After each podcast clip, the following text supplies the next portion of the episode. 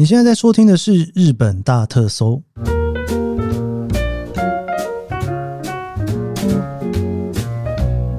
欢迎收听日本大特搜，我是 Keith 研究生。今天是二零二四年令和六年的一月三十一号，星期三。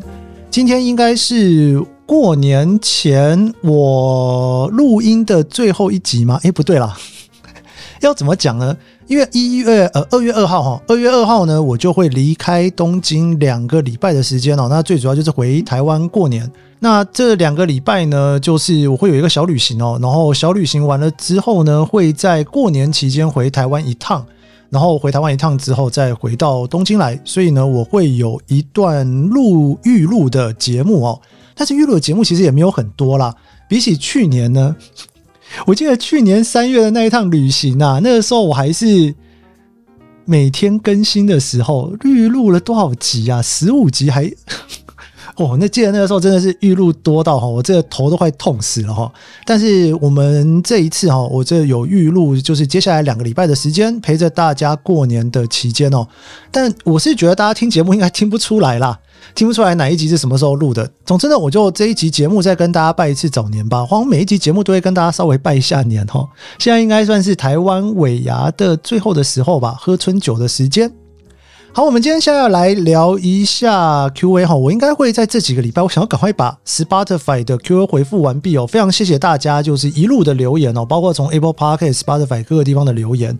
那我一定就是会依序的哦，在节目当中呢，把大家的留言念出来，然后上面应该其实很多都是问题哈，我会尽量的稍微简单的回复一下。好，这个是一百八十七集，在聊到日本支付大解密，这是嘉伟。我现在就是用 PayPay 在日本付款，但因为没有日本户头，还要自己从 Seven Eleven 储值，麻烦很多。PS 研究生知道非日本的 Enjoy 无法在日本使用 C 卡，真的实在是太厉害了。好了，这个其实不是我厉害哦，这个是那个谁马克告诉我的哈。哇，马克反正他这个超级专业哦，因为我自己在日本是用 iPhone，所以我用 iPhone 的话就是进出啊，那个 C 卡当然是完全没有问题的。那为什么会造这件事情呢？因为呢。Pasmo 那个时候开始支援 Enjoy 的时候，其实是一个蛮大的新闻。大家可能对于观光客来讲，就是 C 卡跟 Passmo 之间的差异并没有那么的大，可能差不多吧哦。但是对于住在这边的人来讲，还是会有一点差别的。毕竟你如果说你要买公司通勤的那个通勤券，呃，定期券，不管你是通学还是通勤都一样哦。你只要去买那个定期券呢，无论如何你都必须要是那一家的公司的卡才行。比方说，你如果是 JR 的定期券，你就必须要是 JR 的卡；你如果今天是这个 Passmo 的定期券，你就必须要是 Passmo 的卡哦。它会有这样子的规定在这里面哦，所以这也是为什么呢？对于当地来讲还是不太一样的。也就是说 Passmo 它那时候能够连到 Enjoy 的时候。你要用 Passmo 定期券的人，你才能够开始用手机。那在那之前，你也是没办法的哦。其实蛮复杂的啦，真的是蛮复杂的哦。我觉得最大的好处就是呢，我觉得日本人在处理这种很复杂的事情，如果他想要打开市场的话，他就会尽可能的把规则讲得简单一点，让大家搞不太清楚也可以去使用哦。大概是这样子。好的，这个谢谢你的资讯。好，我们再来是第一百九十回哈，我们也是这一集好，好对，这一集就找马克来聊啦，就是说到底日本购物能不能用 Apple Pay 哈。然后这个是 A 胖胖喜欢这期节目，一直对这个题目好奇背后的原因，用听的比看一些监测的文章好懂不少。希望台湾 Enjoy 早日可以用西瓜，还有 Quick Pay，感觉还很遥远，真的好像有点遥远。但听马克讲，好像诶有一点点机会吗？我也不知道有没有机会。我比较期待在台湾可以那个什么悠游卡，你可以用手机进去这件事情，我比较期待一点。Quick Pay 的话，哦，其实呢，我现在在日本用 Quick Pay 的比例已经越来越少了。以前还蛮常用的哦，尤其在 iPhone 还没有出来之前，那时候真的超常用那个 Quick Pay。但是到去年、前年，我都还蛮常用 Quick Pay 的。现在 Quick Pay 真的是越用越少。最主要的原因是因为现在很多机器它都可以收手机的 Apple Pay 哦，所以哪怕是日本的信用卡，很好玩哦。日本的信用卡哦，你如果是选用一般的 Apple Pay 的方式去付的话，它就是用手机呃用信用卡的号码直接付。但是你用 Quick Pay 去付，你就会走 Quick Pay 的平台。但是有的时候你一张卡两个都可以付，那我就会选择走信用卡的平台，因为信用卡的平台呢，它的那一张账单上面哈，你会直接写出信用卡呃消费的那一个单位，但是如果用 Quick Pay 的话呢，你会搞不清楚你到底在哪里买的，因为它上面就是会写 Quick Pay 哦。我以日本的信用卡来讲是这样哦，所以我现在其实 Quick Pay 已经用的越来越少了。好，再来这个是鸟蛋妈，这集好专业，好棒，谢谢研究生和马克解决好多疑问，好谢谢。然后再来是嘉伟，台湾的三星手机就有内建悠游卡，用法跟 C 卡在 iPhone 一模一样哦，哎，这很不错哎，但是我我不太确定三星的手机是怎么内建悠游卡的。我之前呐、在我有一阵子我是用 Pixel，就是 Android 的 Pixel，Pixel 三的那个时候。我是有申请中华电信的 NFC SIM 卡，还蛮有趣的。就是你的那个 SIM 卡本身是 NFC，然后你连进去之后呢，你会在你的 Android 手机上面下载一个 App，下载完之后呢，就可以直接用。OK，这个也是好几年前的事情，我不知道现在到底是怎么样哦。如果有大家有最新的消息，可以告诉我。好，再来是一百九十四回，我们聊到昭和时代，昭和三十四年哦，皇太子的那一年。美智子跟这个是肖家杰，美智子跟皇太子大婚当年真的带动很多风潮，网球、轻井泽观光。后来他在皇室受的待遇又是一段很长的故事了，哇，真的那个后面的故事真的很长哦。那个清景泽观光那一阵子真的是蛮红的，我还记得那时候带团去清景泽的时候，一定都会讲到这个故事，所有人都在跟你讲说，哇，他们两个在清景泽怎么认识的，其实还蛮浪漫的啦，真的。只是后来发生的故事呢？啊，虽然说真的很多 drama，但某种程度上，我有时候也会觉得说，好像这些 drama 也没有这么严重，是不是应该讲说，所有的皇室都会发生这样的事情哦？就是你用新旧之间之的一些冲突在，但我总觉得这个冲突虽然说还蛮多的，然后也有很多的 drama，但相对那个英国的皇室来讲，是不是好像平和相当多？好的，再来，我这边回复最后一个 Q&A 是第一百九十六回哈，这个是马克来聊豪门秘境，诶，大家都很喜欢马克，我是不是应该找马克来了？他是不是应该要到那个来我们这边聊天的时候了哈？好，这一个是酥分菜，这集真的太酷了，听你们描述真的好难想象东京有这样的地方存在。感谢日本大特搜让我大开眼界，开箱我们平凡老百姓无法进入的地方。好的，我诶，我觉得我也是蛮平凡老百姓的啦，这个很少能去哈。如果要讲东京有什么地方真的平常不去的话，我不知道大家还记不记得，就是我前年二零二二年那时候刚来日本的时候，那时候去住了威斯汀，结果他帮我升等到总统套房，那个我真的是吓到。有机会来跟大家聊一下那个威斯汀的总统套房。好的，我们今天先回复到这边哈。那今天呢，我们是昭和的特辑，我们已经聊到了昭和四十四年，一九六九年。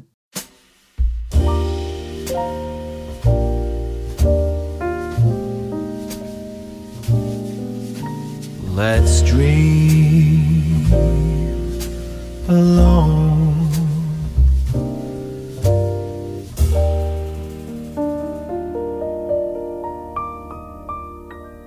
昭和四十三年，一九六八年这一年呢，在日本其实是一个非常混乱的一年哦。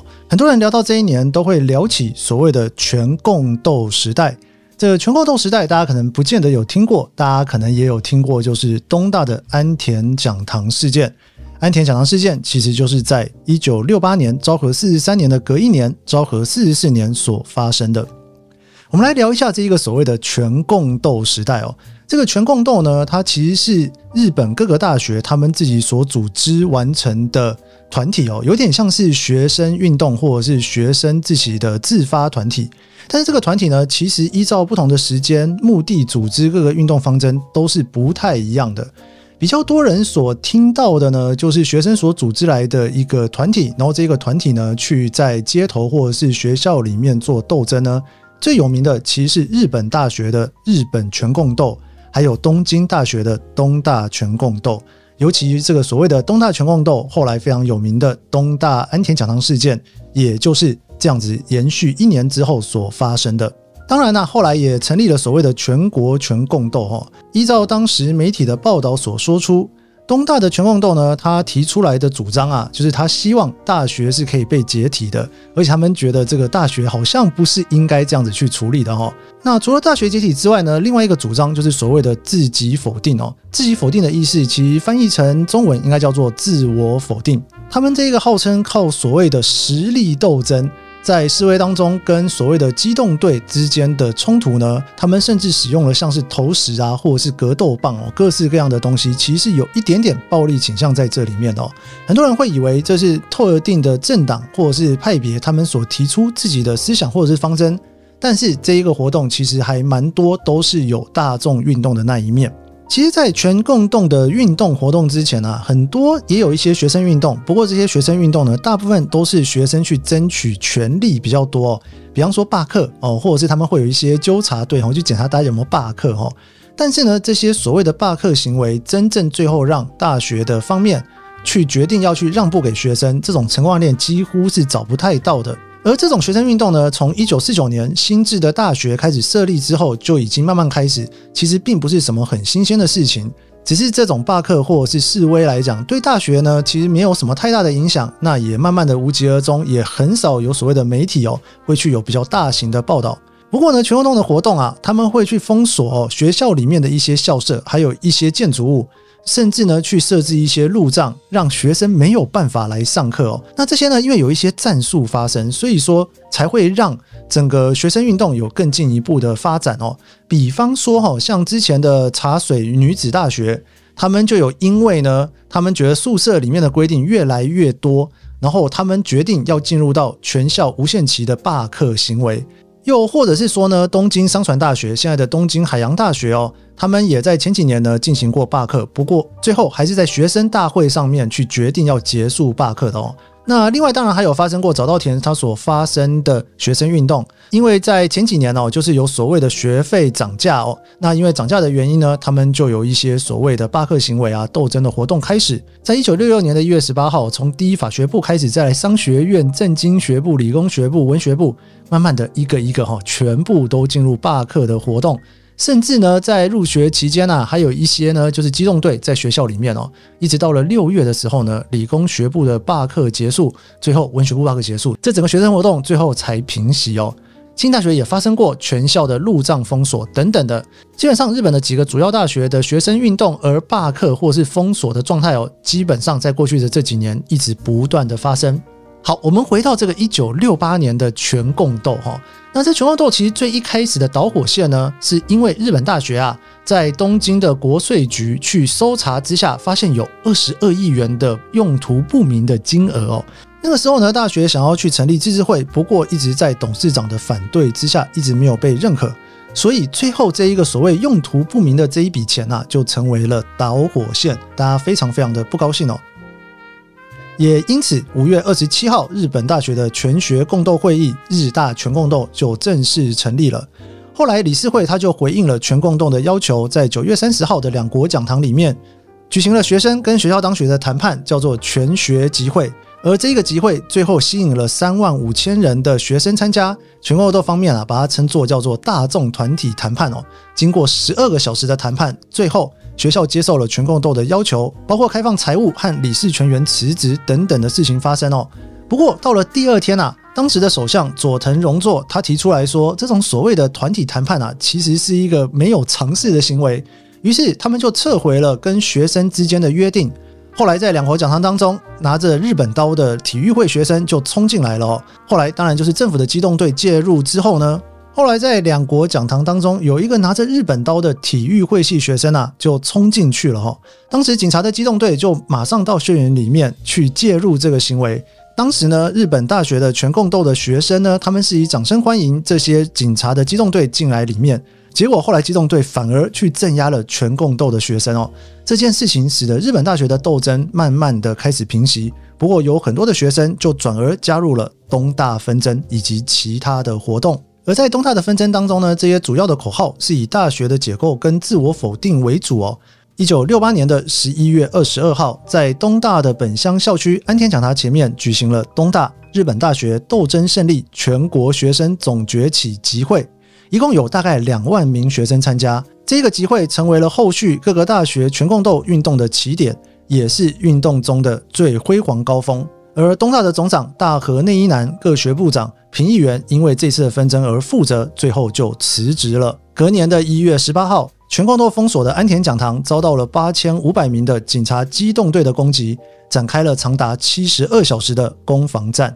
而这件事情就是我们后来所称作的东大安田讲堂事件。在封锁解除的第一天，警视厅的警备部动员了八支机动队，在医学院的综合中央馆和图书馆开始拆除路障。那个时候的学生有很多石块跟火焰瓶的抵抗，但是他们后来也是成功的解除了这些封锁，包围了安田讲堂。在下午一点左右开始正式的对安田讲堂开始进行正式的封锁攻击。在当时，因为有非常多坚固的路障，以及从上层楼抛下来的火焰瓶，以及各种大型的砖块的直头，还有一些有毒气体，像是汽油或是硫酸的散布，学生的抵抗呢，超出了当时警方的预期。当时的警察指挥官表示，他们的目标是不伤害学生，尽可能直接抓到学生，而因此机动队没有办法采取强硬的手段，让他们陷入困境当中。后来机动队就开始使用了催泪瓦斯的气枪对学生开枪，导致了许多学生的受伤。后来学生也开始批评警察方面的攻击计划是攻占建筑物的成功实在是太不专业，也因此到了下午五点四十分的时候，警备本部就下令停止活动。当天结束，我们第二天再来。而隔天一月十九号早上的六点三十分，警察的机动队再次的想要去挑战解除封锁。第二天仍然有非常多激烈的全共斗学生在抵抗。不过到了下午三点五十分的时候，冲进去的队员占领了三楼的大讲堂，并且在下午五点四十六分的时候，把最后九十名全共斗的学生逮捕，正式的解除了东大安田讲堂的封锁。机动队开始撤离。依照警视厅的记录，封锁解除的当天，一共有六百三十三名学生被逮捕，其中只有三十八名是东大学生。因为这次事件的影响，在一九六九年昭和四十四年的东京大学入学考试被取消，当年度的入学学生为零人。也因此呢，高中三年级的学生还有重考生想要进入东大的话，不得不面临两个选择：要么就是放弃参加其他大学的入学考试，像京都大学啦、一桥大学。要不然就是再读一年，为了参加明年的东大入学考试。因为这一次的冲突的发生，东大的安田讲堂在接下来的二十年当中，一直都拿来当做是法学部跟文学部的储藏室。一直到了一九八九年平成元年，安田讲堂重新整修完成之后，正式启用。而这一个重新启用的契机，其实是当时的物理学家史蒂芬霍金为了要来日本演讲，所以才重新启用的。而在那之后的安田讲堂就开始用在一些毕业典礼，还有全校的活动，还有一些公开讲座。如果你现在有到东大的安田讲堂去走走的话，你应该知道底下还有一个食堂，里面还有卖各式各样东大限定的食物。这一年的日本还有另外一件非常重要的大事，也就是在十月十七号的时候，川端康成被宣布成为首位获得诺贝尔文学奖的日本人。获奖的原因是川端康成以卓越的感受性表现了日本人心灵的精髓。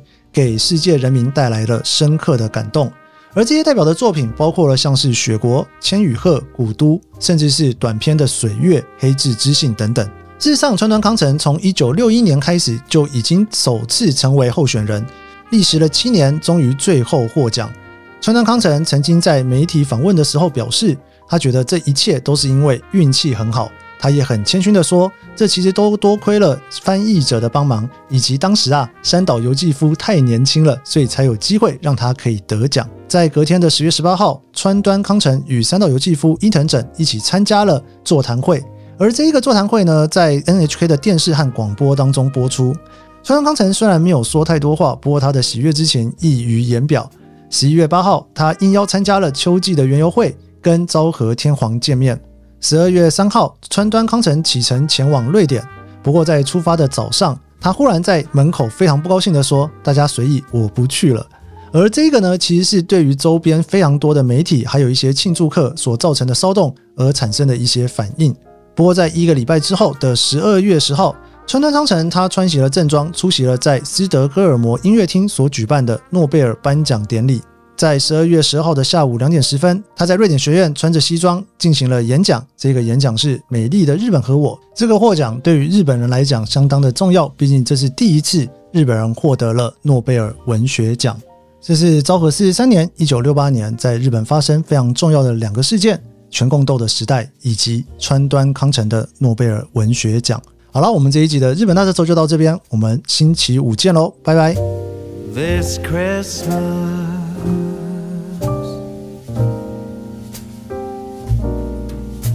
and let the world just miss